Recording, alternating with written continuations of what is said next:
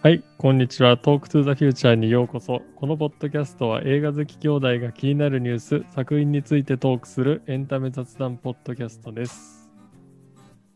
はい、えー今回は、えーと HBO Max のニュース、あとはディズニーインベスターデーで発表された、えースター・ウォーズ、えーディズニー・スタジオ、えーマーベル、あとは FX チャンネルなどのニュースを中心に、えートークをしていきたいと思います。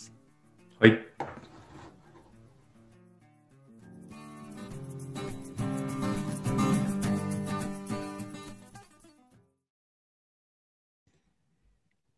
はい。それではまず最初は、えー、と HBO Max に関するニュースについて、えートークしていきたいと思います。HBO Max は、えー、とワーナーブラザーズが、えー運営するストリーミングサービス。で日本にはまだ来てないんですが、まあ、アメリカでは、えー、とメジャーなストリーミングサービスになっていてで、えー、とコロナの影響で、まあ、劇場公開が厳しいってことで、えー、と12月の3日に、えー、とワーナーブラザーズが、えー、と2021年に劇場公開する映画の戦略を発表してあで劇場公開する予定だった映画を、えー、と HBO Max 配信と劇場公開同時で、うん。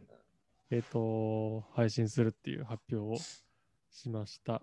で、これはまあかなり、えー、と映画業界にはまあ衝撃を与えたニュースで、まあ、まずは、あれだよね、劇場がまあかなり厳しい状況に追い込まれるんじゃないかっていううん。ところそうだね。一つと、まあ、あとはその劇場公開に向けて、まあ、作っているその映画制作者たちうん。にとっても、まあ、かなり、まあ、ショッキングな出来事で、まあ、やっぱり小さい画面で見るよりは大きい画面で見るような映画作りをしているし、うんあとはまあテネットとか、まあ、劇場公開に結構力を入れて取り組んできた作品とかも作ったワーナーブラザーズがまあこういう発表したってことで、えー、とクリストファー・ノーランとかうん。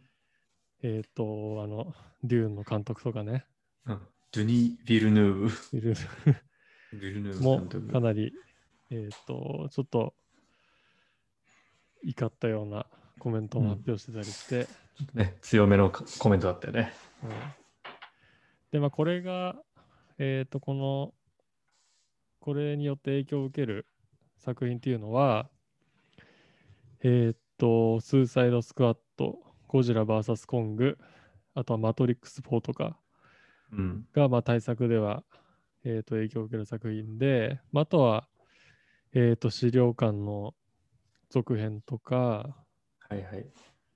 まあ、デューンね、デューンとうか、ん。まあ、あとはトムジェリー、モータルコンバットね。はいはい。まあいろいろ書いてあるんだけど、スペースジャムとか、うん。えっ、と、全部で何作品だ ?20 ぐらい？かねそうだね。うん。うん。が影響を受け計るんですね17、17か。17本ね。うん。で、ちょっと前にあの、ユニバーサルと AMC がね、揉めて同時にやりますみたいな話をしたら、うん AMC、えーっと、とか、あの、アメリカの映画協会がもう、ユニバーサルのあの映画やんないよっていう話の後に、うん。えーっと、一応、3週間か17日ぐらい劇場を先行して、その後に、えーっと、配信うん。もう OK ですみたいな。まあ、細かい、あのその後ニュースが多分出てないと思うんだけど、まあ、そういう契約をしたみたいな、しますみたいな、えっ、と、ニュースは、まあ、11月とか10月とかに確か、9月頃かな、にあって、うん。で、それで、で、HBO 今回の話は HBO Max でも同時配信ってなっているから、うんまあ逆に劇場側のね、声っていうのは多分ここから出てきてない気がするんだけど。うん。あと、まあ、この発表自体も結構驚きだったんだけど、うん。まあ、その次にその、まあ、当然この発表するにあたっては、ワーナーブラザーズも映画制作者とか、えっ、と、まあ、エージェントとかに、うんまあ、相談をして、この報酬を決めたって、えー、と思われてたんだけど、実はその映画制作者たちにも、あとスタジオとかうん。にも、えっ、と、あまり相談はせずに、この発表をしたっていうことで、第2波として話題になってたよね。うん。そうね。そうそうそう。あの、レジェンダリーとかね、あの制作スタジオのうん。必ずノーラン、必ずじゃないわかんないけど、最近のノーラン作品の冒頭に必ずロゴが出てくるうん。レジェンダリーとか、ね、かなり今同様のうん。ニュースだったけど、まあ、これによって、それで、劇場の AMC の株とかも結構暴落したりしたらしくて、うん、なかなか厳しい状況だなっていうところですね。なるほど、なるほど。はい。で、まあ、ワンダーウーマンは、うんうん。えっ、と、まあ、これより前に発表されてたんだっけ ?HBO Max。そうだね。そうそうそう。うんこれより前に、あの、同時に第やり1弾ます。としてそうそうそう。発表されてて、で、日本では、えっ、と、今週末だよね。12月の16 18日。18うん。に、えー、と劇場公開される予定なので、まあ、日本ではどういうふうにこの、えっ、と、スーサイドスクワットとか、ゴジラ VS コングとか、マトリックス4が、まあ、公開、配信されていくかまだわかんないけど、とりあえずアメリカはこういう状況になってるっていうところだね。うん。だからね、難しいよね。今、日本の劇場は逆にかなり盛り上がってて、1位が塗り替わるんじゃないかってところにつけて、その、まあ、今までの場合は、コロナで公開しませんってアメリカとかがなっちゃうと、それに合わせて、あの、日本も公開できないっていうふうになってたけど、うん。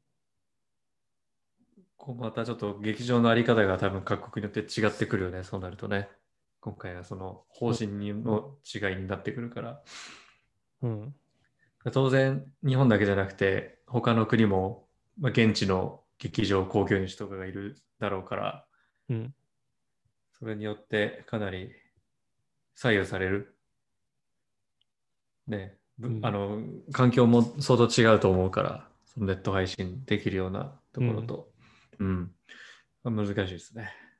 そうだね。まあワーナーといえば今日ちょうどテネットが、えー、とデジタル配信が始まって、うん。で、アメリカでも確か、えー、と今週発売だったかな、ブルーレイとかも。それで、うんうんやっぱり、えー、とフォローしてるアメリカの映画ファンとかも、えっ、と、劇場ではテネット見てなかったらしくて、まあ、そのデジタル配信とか、ブルーレイを手に入れてやっと見たみたいな人も結構多かったから、やっぱりなるほどね。劇場は厳しいんだなっていういうのがうん。感じたね。そうだね。はい。まあ、ワーナーに関しては、これぐらいですかね。はい。はい。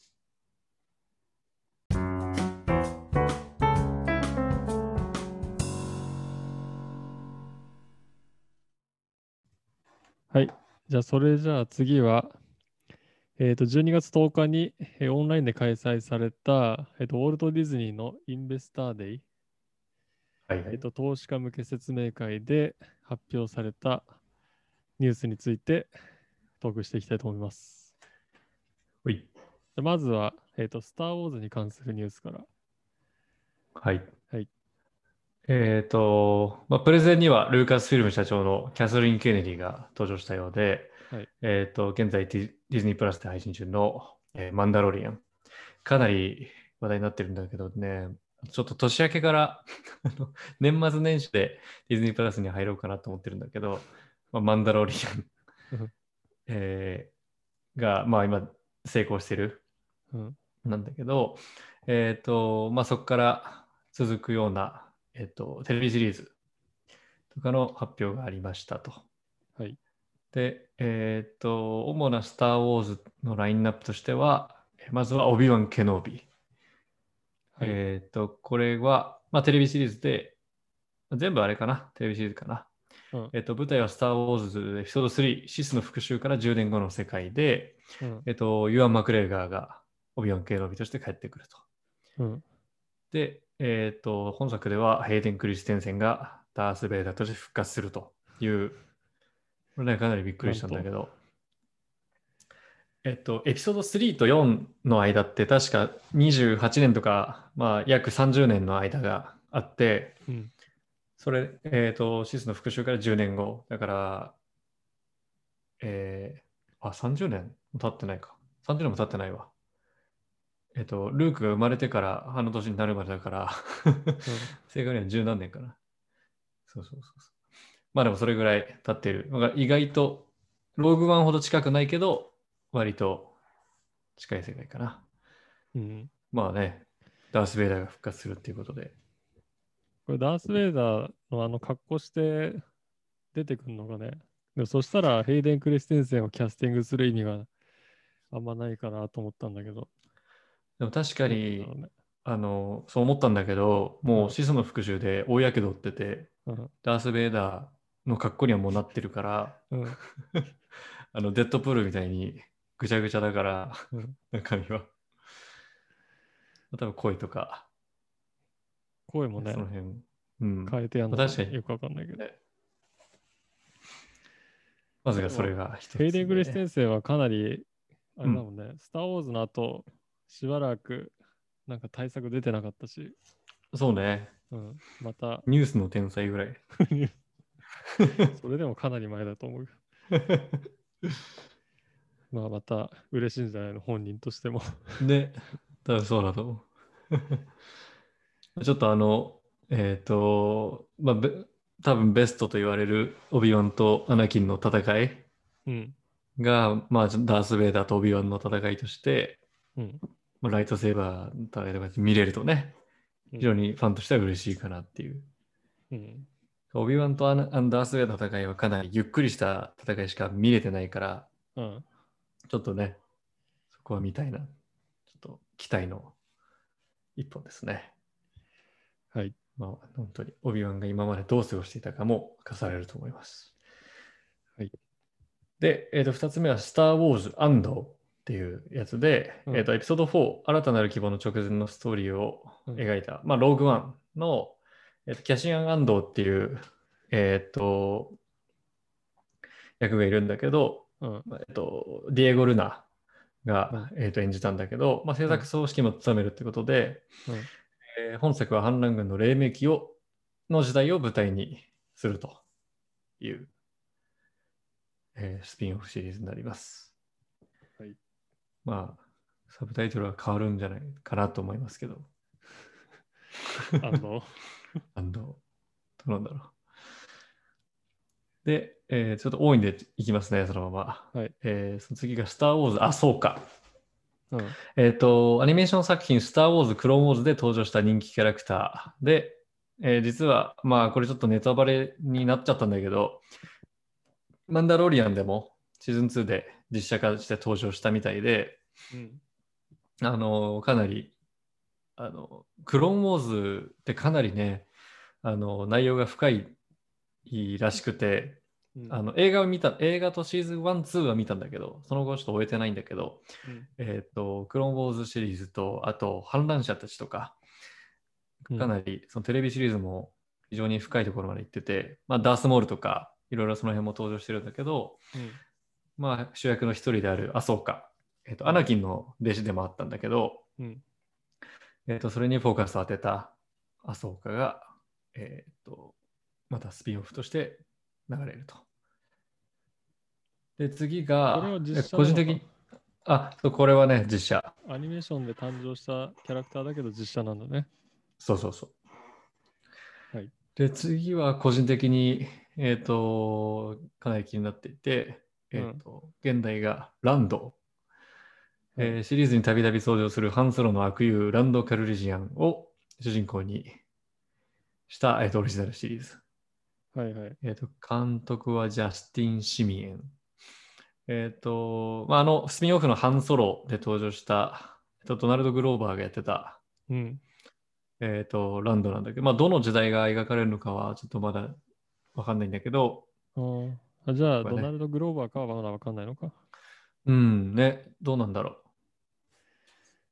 とはいいう感じ。で、この辺、あとはちょっと全然わかんないんだけど、えっと、うんアコライトっていう現代、うん。えースター・ウォーズの新たなオリジナルシリーズになっているらしくて、うん。えっと、多分、ダークサイドの、えっと、この記事を読んでいると、えっと、ダークサイドの、えー力が浮かび上がるザ・ハイ・レパブリック時代末期を舞台に描かれる銀河の銀河の闇に包まれた秘密に迫るミステリースリラー作品。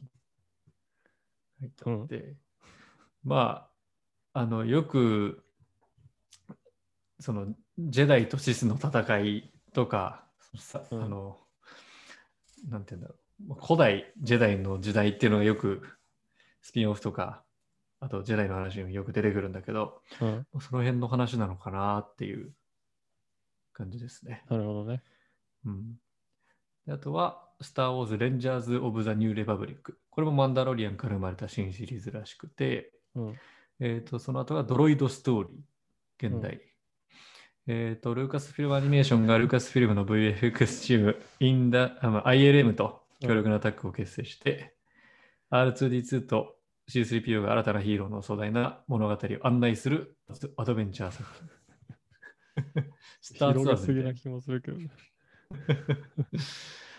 ここまでが実写うん。になっていて、えっ、と、そこから以降アニメーション、スター・ウォーズ・ビジョンズ、スター・ウォーズのルーツと呼ばれる日本で生まれるあ全く新しい、えーオリジナル短編アニメーション。日本のクリエイターたちがビジョンを通して語られるスター・ウォーズの世界が描かれると。今、あの、えっ、と、クランク・インさんのね、記事を読んでおります。はい。で、その後が、えっ、と、スター・ウォーズ・バッド・バッチ。これも現代なのかな？現代って書いてないけど、うんえっ、と、ルーカスフィルムが新たに、えーと送るアニメーションシリーズで、スター・ウォーズ、クローン・ウォーズで登場した通称バッド・バッチ、かっこ不良部隊 というクローン兵士のエエリート部隊について描かれた、えーと物語ですと。うん。で、えーと、制作組織はクローンウォーズとかマンダロリアンの、えーとデイブ・フィローに。なんかね、クローンフォースっていう部隊名らしいんだよね、彼ら。そのバッドバッチ部隊、別名。うん。スター・ウォーズクローンフォースになるのかなって ちょっと思ってたんだけど。バッドバッチなのかな。まあいいや。という感じですね。で具体的な日程とかはまだ決まってないってことだね。このうん。ニュースを見ると。そうだね。まあ、全部テレビシリーズなので、ディズニープラスでうん。独占配信になるという感じです。これはかなり強力なコンテンツだね。だね。なんかさ、あの、エピソード8とか9やるとかぐらい前はちょっと一回スター・ウォーズお休みしますみたいなうん話だったと思うんだけど。映画だけの話だったのかもしれない。かもしれないね。まあ、マンダロリアンがかなり成功しているみたいで、うん。あのね、今ね、おもちゃがね、すごいね、あの再販とかリバイバルとか、うん。またマンダロリアンつながりで新しいのとか、すごい出まくってて、うん。と追いついてないんですけど、そっちもね。まああ、特にフィギュア、あの、うんブラックシリーズっていうスター・ウォーズのはい。ね、かなり出れるんだけど、まあ、あの本当にマンダロリアンだけでも、まあ、シーズン2だけど、かなりの会社が、えっ、と、いろんなパターンでマンダロリアンを出してるから、うん。あと、あの、ザ・チャイルドって言われる、まあ、ベイビー・ヨーダうん。のぬいぐるみもね、かなり、うん。えっ、と、人気なので、コストコで山積みにされてたよ。ベイビー用だ。工事 は個人的には、あの、どれが気になりますか？うーん、やっぱり、オビワン・ケノービですかね。そうだね。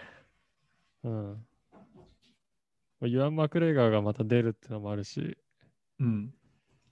このエピソード1から3ってさ、うちらの世代割とちゃんとリアルタイムで見てるから、そうね。まあ、いろいろ言われてるけど、見たっちゃ見た作品だからね。うん。しっかり楽しんだ 世代だもんね。うん、新スター・ウォーズをそう最初に買った DVD がエピソード2だったし、そうだね。うん、そうだった、そうだった。メガーズでね、買ったけど。2枚組の。うん。買った、はい買った。そうだね。私もオビワン系のびかな、一番気になってるのは。まあでも、マンダロリアンのシーズン2がかなり評判がいいんで、ちょっとそれを早く見ないとなって思ってるんだけど、なかなか追いついてないですね。ちょっと一気見したいので、年末年始はマンダロリアン見たいと思います。じゃあ、スター・ウォーズスターウォーズは？こんな感じで。はい。はい。はい。じゃあ、続いては、えっ、と、マーベル系のニュースをトークしていきたいと思います。はい。もう、あのー金曜日だったんでね、発表された日が。うん、木曜日かな木曜日。かなんかで、12月10日。うん、あのー電車の移動中とかでもう予告が出まくって、ちょっと軽いパニックだったんだけど、コミコン、コミコンかと思ったよね。コミコンより偉いことになって。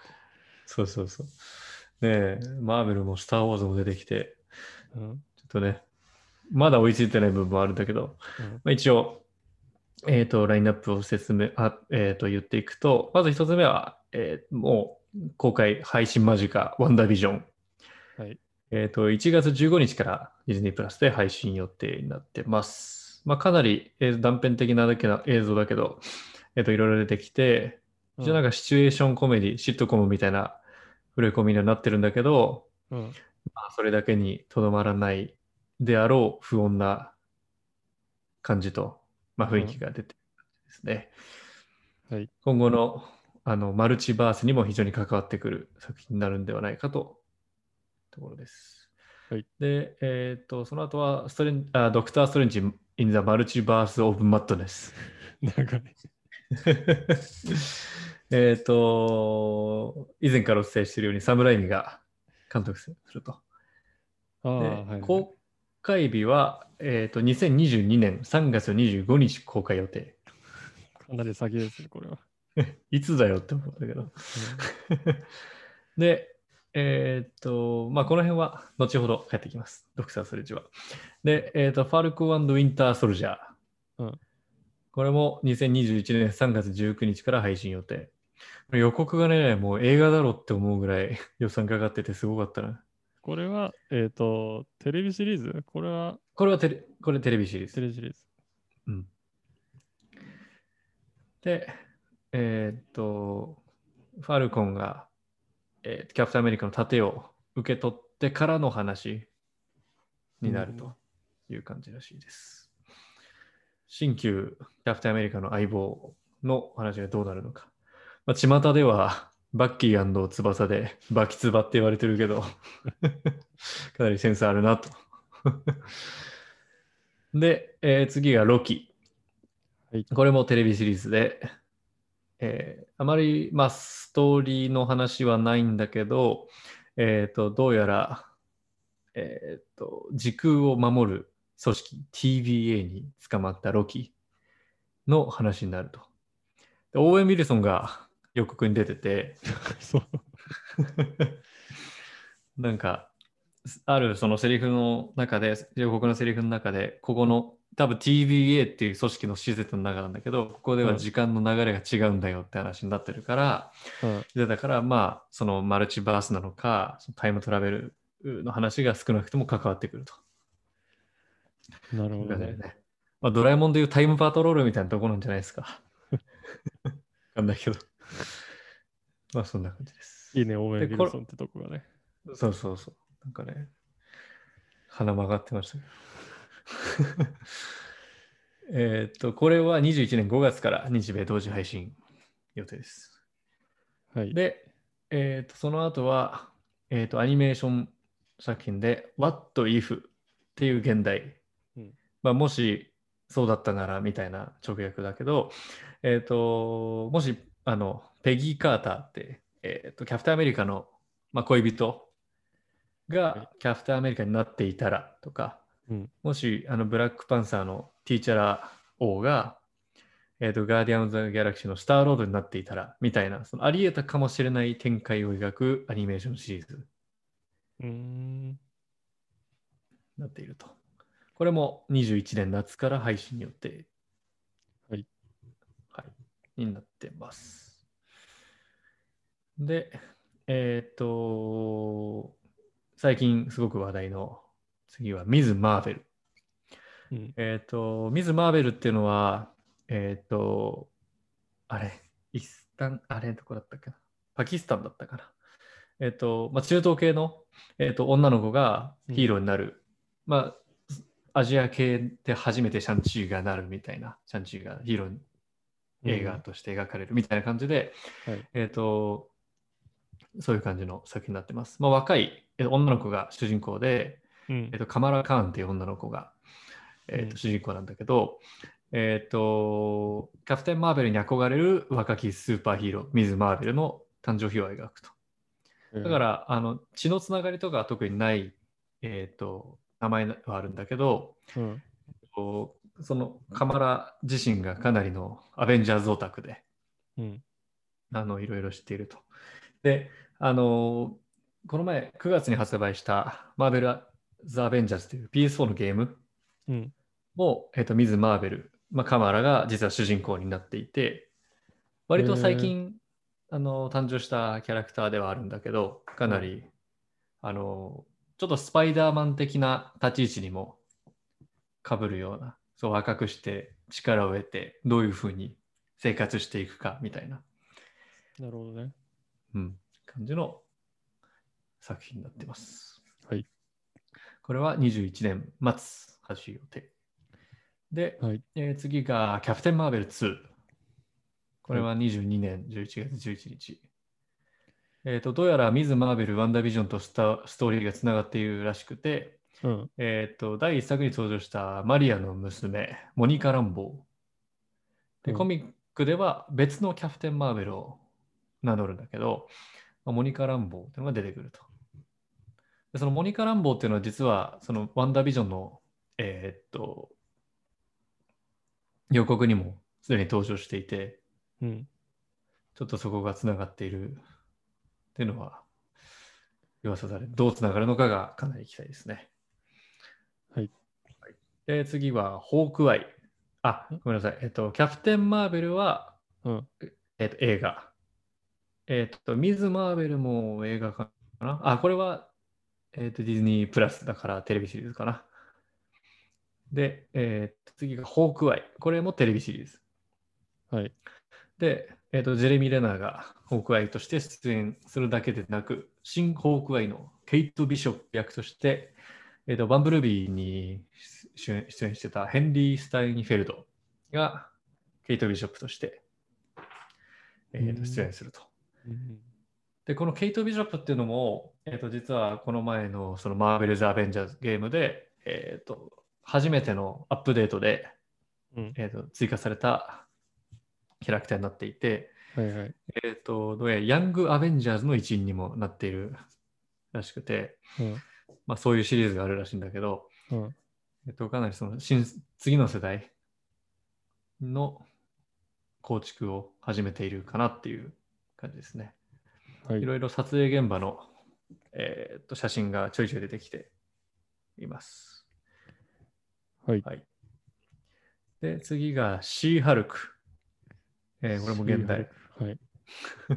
まあこれもロゴだけ出ていて、えーとシー・ハルクは弁護士兼ハルクの主人公、えージェニファー・ウォルターズをオーウェン・ブラックのオーファンブラック。タチアナオーファンブラック。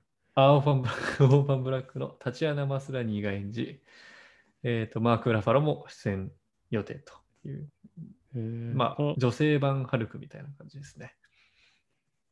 だって多重人格的なあれの演技が必要とされるからこのオーファンブラックの彼女が抜擢されたのかなこのオーファンブラックはねあのうん。いろんななんか遺伝子のうん。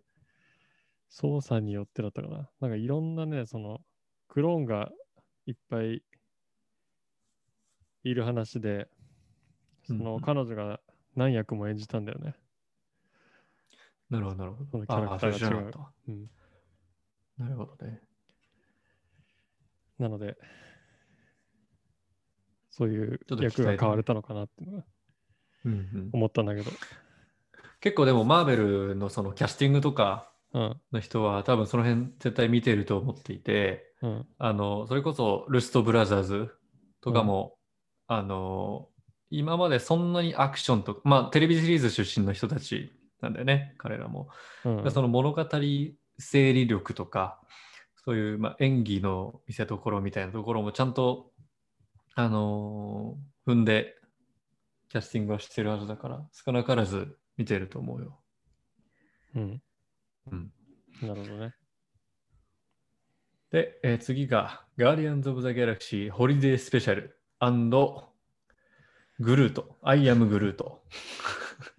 これは2つ別のうん作品二つねうん。えっ、と、ホリデースペシャルと、もう一個がアイアムグルート。スター・ウォーズみたいな。間違いね、なく意識してるだろうね。あの伝説のホリデースペシャルと言われる。あの、2022年なんだね、これは。来年のホリデーってことなのか。そうだね。あ、再来年か。2022年は再来年か。そうだね。いつだよ。発表早すぎだろうって感じだけど。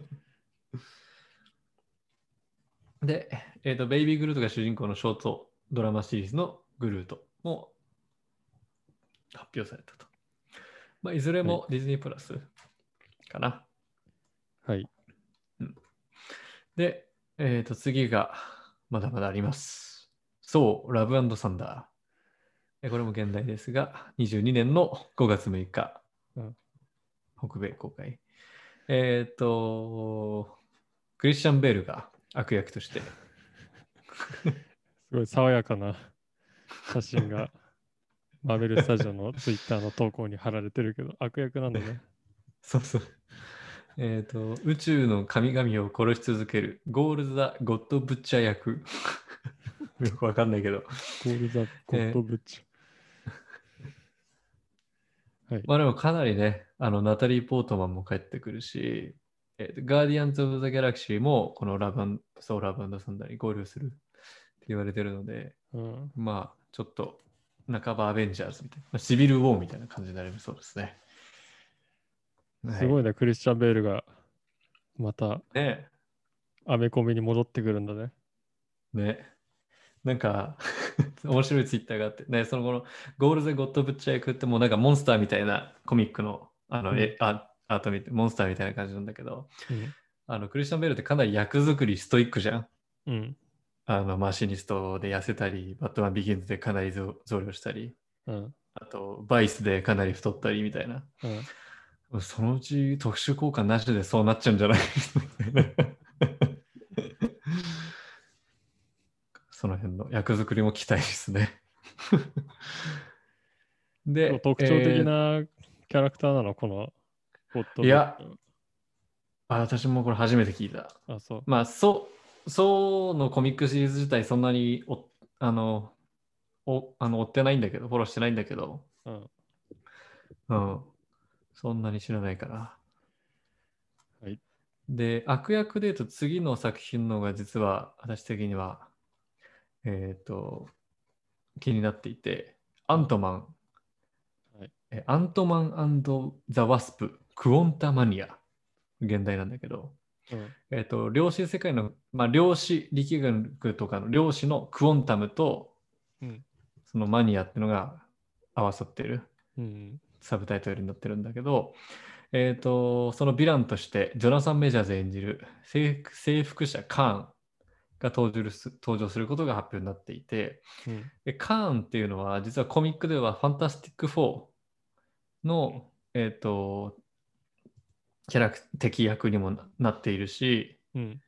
えっ、と、ファンタスティック4の主人公、リード・リチャーズっていう、えっ、と、ミスター・ファンタスティックっていう、あの、ゴム人間みたいな主人公の遠い未来の子孫という設定とかが、まあ、いろいろあって、うん。あの、まあ、ファンタスティック4絡みのキャラクターではあるのね。うん。で、結構その時間を、えっ、と、行き来する悪役にもなってるから、まあその量子世界で今回、えっ、と、タイムトラベルとかが関わってくるんじゃないかと。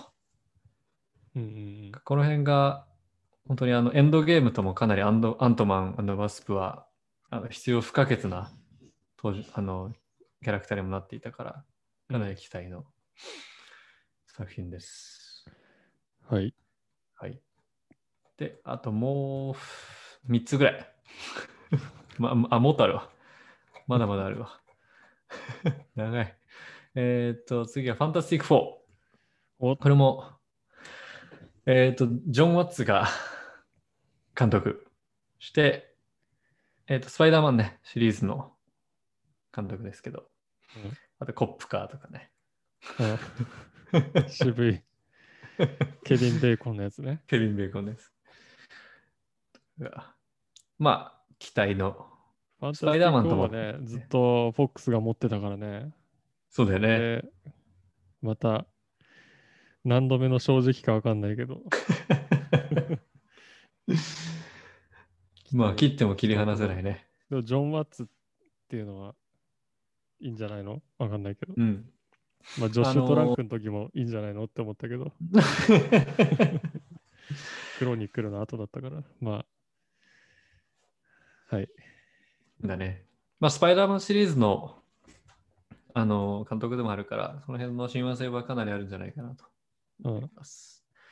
次が、ブラックパンサー2、かっこ現代。はい。で、えっ、と、もう、皆さんしご存知の通り、先日亡くなったチャドック・ボーズマンうん。の、えっ、と、まあ、敬意を表したのか、あれだと思うけど、ティーチャラ、まあ、ブラックパンサー役のキャスト変更を行わずに、ワカダンワカンダという世界を掘り下げていくと発表していると。だから、まあ、い2代目ブラックパンサーとかが出てくるんじゃないかな、みたいなとこかな。あと他のその妹のシュリとか、うん。その辺が、あの、いろいろ盛り上げてくれると思うんだけど、うん。まあ、あの、ワカンダっていう国自体がすごく魅力的なセットにもなっているし、うん。結構ね、いろんな、おビブラニウムっていうあのキャプテンアメリカの盾の素材とかの、あの辺絡みの話もおあっても面白いと思うんで。うん。あと、ブラックパンサーの、えっと、コミック版だと、奥さんが実は、えっと、X メンのストームっていう、うん。あのハルベイがやってた役だったりするから、まあ、その辺との絡みがあっても面白いんじゃないかなっていうなるほどね。感じかな。うん、はい。あとは、えっと、ディズニープラスで、ムーンナイト。うん。ムえっとスカイザクがムーンナイト。ムーンナイト。えっと、スカイザックが、えっと、主演に抜擢されてて、まあ、マーベル版バットみたいな感じらしいです。で、えー次はシークレット・インベージョン。え。うん。えっと、これはかなり、えっと、大きなコミックのクロスオーバータイトルにもなってるんだけど、えっと、ニック・フューリー演じる、えーあーサムエル・ジャクソン演じるニック・フューリーと、ベン・うんメンデルソンが帰ってくると。へえ。スクラルっていう種族がメメンデルソンが演じてるんだけど、うん。えっと、その人たち実は悪役で、えっと、コミックだと。うん。えっと、その人たちが誰にでも姿を変えれることができるから、えっと、うん。徐々に地球を乗っ取ろうとしているっていう、えっと、物語になっていて。う、ん。まあそういった意味でシークレット・インベージョンっていうタイトルにもなってるんだけど、キャプテン・マーベルの時は、あの、いい方の、いい役だったから、まあ、それ、れもあってあのそのプロットにファンが騙されたってのもあるんだけど、うん。今後どういうふうにこのシークレットインベージョン自体を書いていくのかはかなり、メンデルソンはどっから見ても悪役顔だもんね。そうそうそう。そうスクラルってのもあるしベン・メンデルソンが演じたってのもあってうん、いあのかなり騙されましいたいいやつなわけないよ。そうそう。いつもずる賢い役演じてるし。であと2つ、えっと、アイアンハートえっと、2代目アイアンマンの話。まあ、女性版かな。であと最後は、えっと、アーマーウォーズ。これもあ多分アイアンマン絡みで、えーあアーマーウォーズね。うんこれもアイアンマン絡みで、おそらく、その、あの、ドン・チーズルとかも出てくるでしょうんうん。う。はい。そんな感じです。もうかなり多いね。多いね。うん。で X メンはまだ何も取り掛かってないんだね。取り掛かってないね。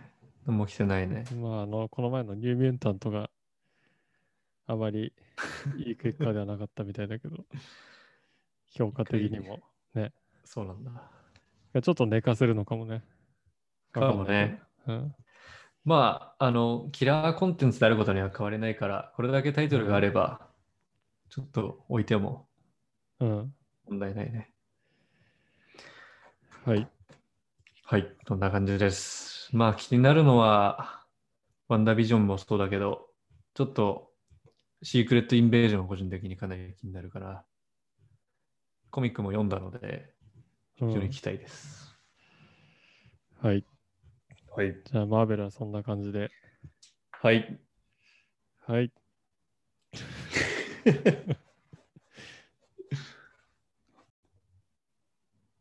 はい。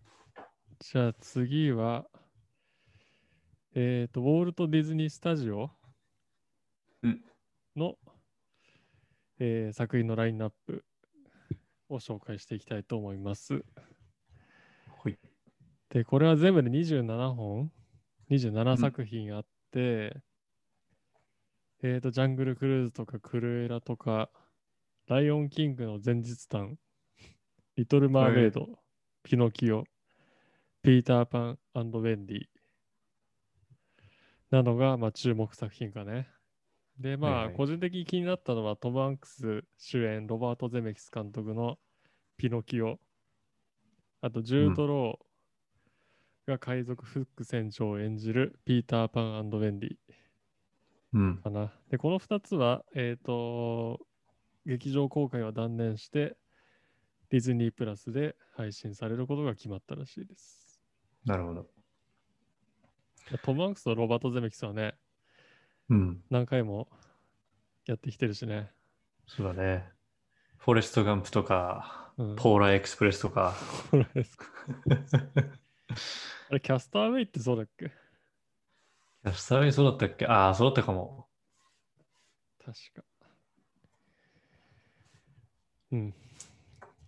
で、あとは、アニメーション系で言うと、ベイマックスの続編、うんで、これ、ベイマックスって、あれだよね、日本の、あの、1作目はビッグヒーロー6だったんだよね、原題が。で、邦題がベイマックスで、まあ、今回は、原題がベイマックスになってるよね。ああじゃあこん、こっちが今度は ビッグヒーロー6に。よくわかんないけど。であとはズートピアの続編、ズートピアプラス。あとモアナ。うん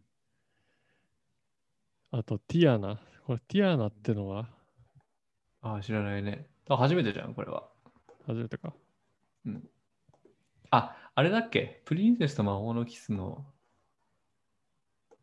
さ作品だっけ？なんだったっけな？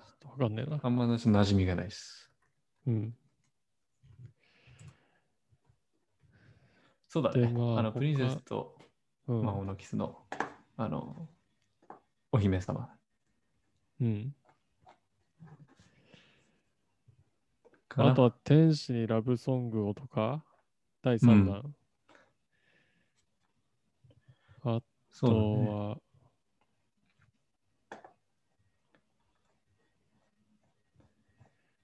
あとはあんまピンとこないね。そうだね。そうリライオンキングの前日譚って、ムファサが、ムムファサがいかにこう頑張ったかみたいなのが描かれるのかな。ムファサってお父さんだっけ？ムファサ確かお父さん。ムファサとスカーの小競り合いが見れるのかな。あ、でもこれあれか映画か。だからこの前のってことか。あ、実写版のね、うん。この前もまあ、まあ話自体はそんなに違わないのか。そうだね。実写ではないけど、この前みたいな感じか。超超実写版でしょ。なるほど、なるほど。ピノキオもね、トム・ハンクスがピノピノキオやんのかなそういうわけじゃないよね。ゼペットおじいさんじゃない？ベッドおじさんか イメージ的にはそうだけど。うん。間違いない。どうなんだろう。トム・ハンクス、どうなんだろうね。うん。意外と悪い狐の方だったかもしれない。はい。そんな感じがね。適当。ここはちょっとあまりピンとこないんで。で、まあ、うん結構オリジナルも多いしね。そうだね。続編も多いけど。はいはい。はい。はい。えー、と続いては、えー、と、ピクサーの作品について紹介したいと思います。で、ピクサーは、まあ、一番の注目作としては、えー、と、バズ・ライトイヤーの、まあ、トイ・ストーリーのバズ・ライトイヤーの単独映画、うん。えっ、と、ライトイヤライトイヤー。ーが、えっ、と、クリス・エヴァンスが、えっ、と、バズ・ライトイヤーの声優を務めることと一緒に発表された。うん。ティム・アレンじゃないんだね。ね。ね。あの、あれで、え、どうどういうストーリーなのかはわかる？これは、えっ、と、現在までに知られるスペースレンジャーとなったバズ・ライトイヤーの、えっ、と、操縦士時代に焦点を当てたオリジンストーリーが描かれる。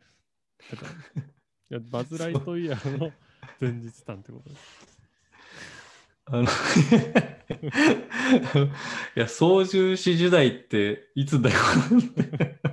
だよね、そうキャラクターとしての 前、前ってことか。あ、そういうことか。そういうことか。じゃああれか、あの、いや2000年にね、スペースレンジャー、バズ。ズ・ライトイヤー、帝王ザーグを倒せってアニメーションがあるんですよ。うん。その前の話ってことだね。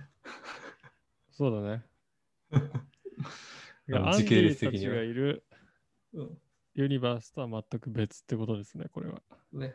ね設定上うん、おの話ってことおもちゃじゃなくて、うんおもちゃのキャラクターの実際の世界ってことだね。なるほど。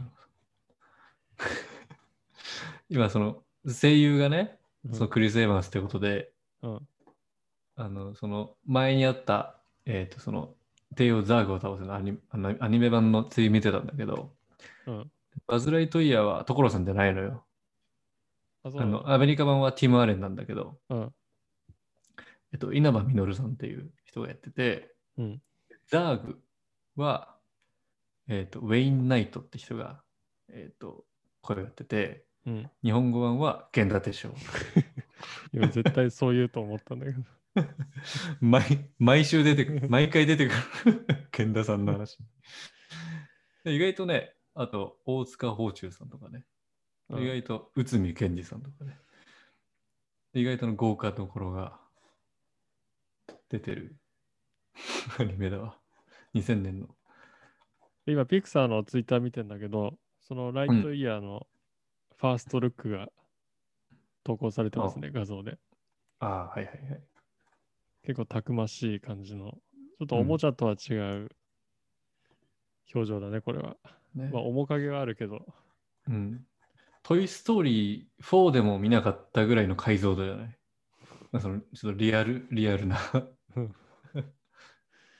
うんファーストマンみたいな。確かに、確かに。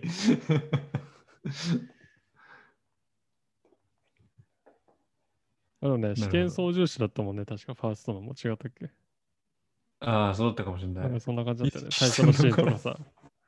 そうそうそうそうそう。うん意識してんのか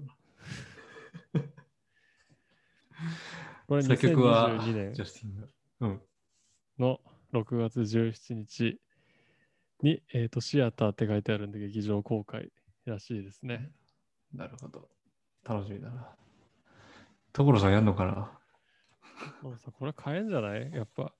ねえ、変えるだろうね。うん、本国が変えてるから、うん、変えていくんじゃないかね。スペースブリッジ。なるほど。はい。じゃあ、ピクサーはこんな感じですね。あとはカーズとか、カーズ、うん、カーズのやつとかね、あるみたいな。RG さんとかね。そう、カーズはちょっとちゃんと見てないんで。はい。はい。はい。えー、じゃあ続いては、えー、っと、これもね、インベスターデーで発表されたことなんですが、えー、っと、SF 映画の金字塔、エイリアンのドラマシリーズが、えー、っと、動いてるらしくて、これも発表されました。で、えっ、と、制作、まあ、クリエイターを務めるのは、えっ、と、ファーゴとかレギオンのテレビドラマを務めたノア・ホーリー。我らがノア・ホーリー がね、クリエイターやってるらしくて、で、リドリー・スコットもね、えっ、ー、と、制作総指揮として、まあ、交渉中ってことで、うん。で、結構このエイリアンのことに関しては、まあ、ノア・ホーリーも、まあ結構聞かれてて、うん。あの、あんまり答えてなかったんだけど、ちょうど2週間前ぐらいにもね、コメントできませんみたいな。うんうん、で、全然やってませんよみたいな感じだったんだけど、なるほどここで発表されて、まあ、結構、まあ、ファンも多いんでね、ざわついてましたね。なるほどね。で、まあ、ファーゴはね、かなり面白くて好きなんだけど、うん、レギオンは本当に、まあ、X メンのプロフェッサー X の息子だっけ、うん、の話で、えー、そうだね。なんだけど、まあ、メインストリームって感じじゃなくて、結構、なんだ、凝ってる。うん。あのー、かなり尖った作品で、ちょっと何が起こってるのかも分かんないような、ついていくのが難しいような作品だったんで、うん、ちょっとそうなってきちゃうと、個人的には嫌だなって感じなんだけど、まあ、エイリアンのね、あの、エイリアン1とか2みたいな、ああいう設定で引き継いでくれたら面白いんじゃないかなっていうところですね。うん、あんまり難しくしないでほしいなっていうところが 個人的にはなるほど、なるほど、うん。そんな感じですね。我らがノア・ホーリー。なるほどね。え、これもテレビシリーズってことはあ、で、これ FX チャンネルなんだよね。FX ネットワークスで、そう配信先がちょっとよくわかんないなって感じだったんだけど。なるほどね。まあ、FX は、えっ、ー、と、あれか、サンズ・オブ・アナーキーとか、ファーゴもそうだし、ザ・ストレインとか、あとザ・アメリカンズとか、ああいうかなりクオリティの高い、うん、あのー、結構コア向けな作品をよく作ってるんで、うん、エイリアンっていうのはチャンネルの雰囲気としても合ってるかなと思うんだけど。はいはいはい。はい。なるほどね。で、まあこれはちょっとまだ企画段階だと思うんで、うん、いつ配信されるとかは発表されてないですね。なるほど。はい。そんな感じかな。盛りだくさんでしたが、こんな感じで。はい。えっ、ー、と、コメントやリクエストがありましたら、Talk to the Future jp.gmail.com までお願いします。Twitter、Instagram も引き続き更新しています。なんか、あの、ミッションインポッシブル撮影中のトム・クルーズが あの、スタッフに、うん、まあ、ソーシャルディスタンスを守らなかったスタッフにめちゃめちゃキレたらしいね。うん、ふざけるんじゃないと。おうトム・クルーズはね、プロデューサーもやってるから、やっぱ命がけでうん。い挑んでるんだろうね、やっぱり。うん。それで、ね。ちょっと頭にきたんだろうなっていう。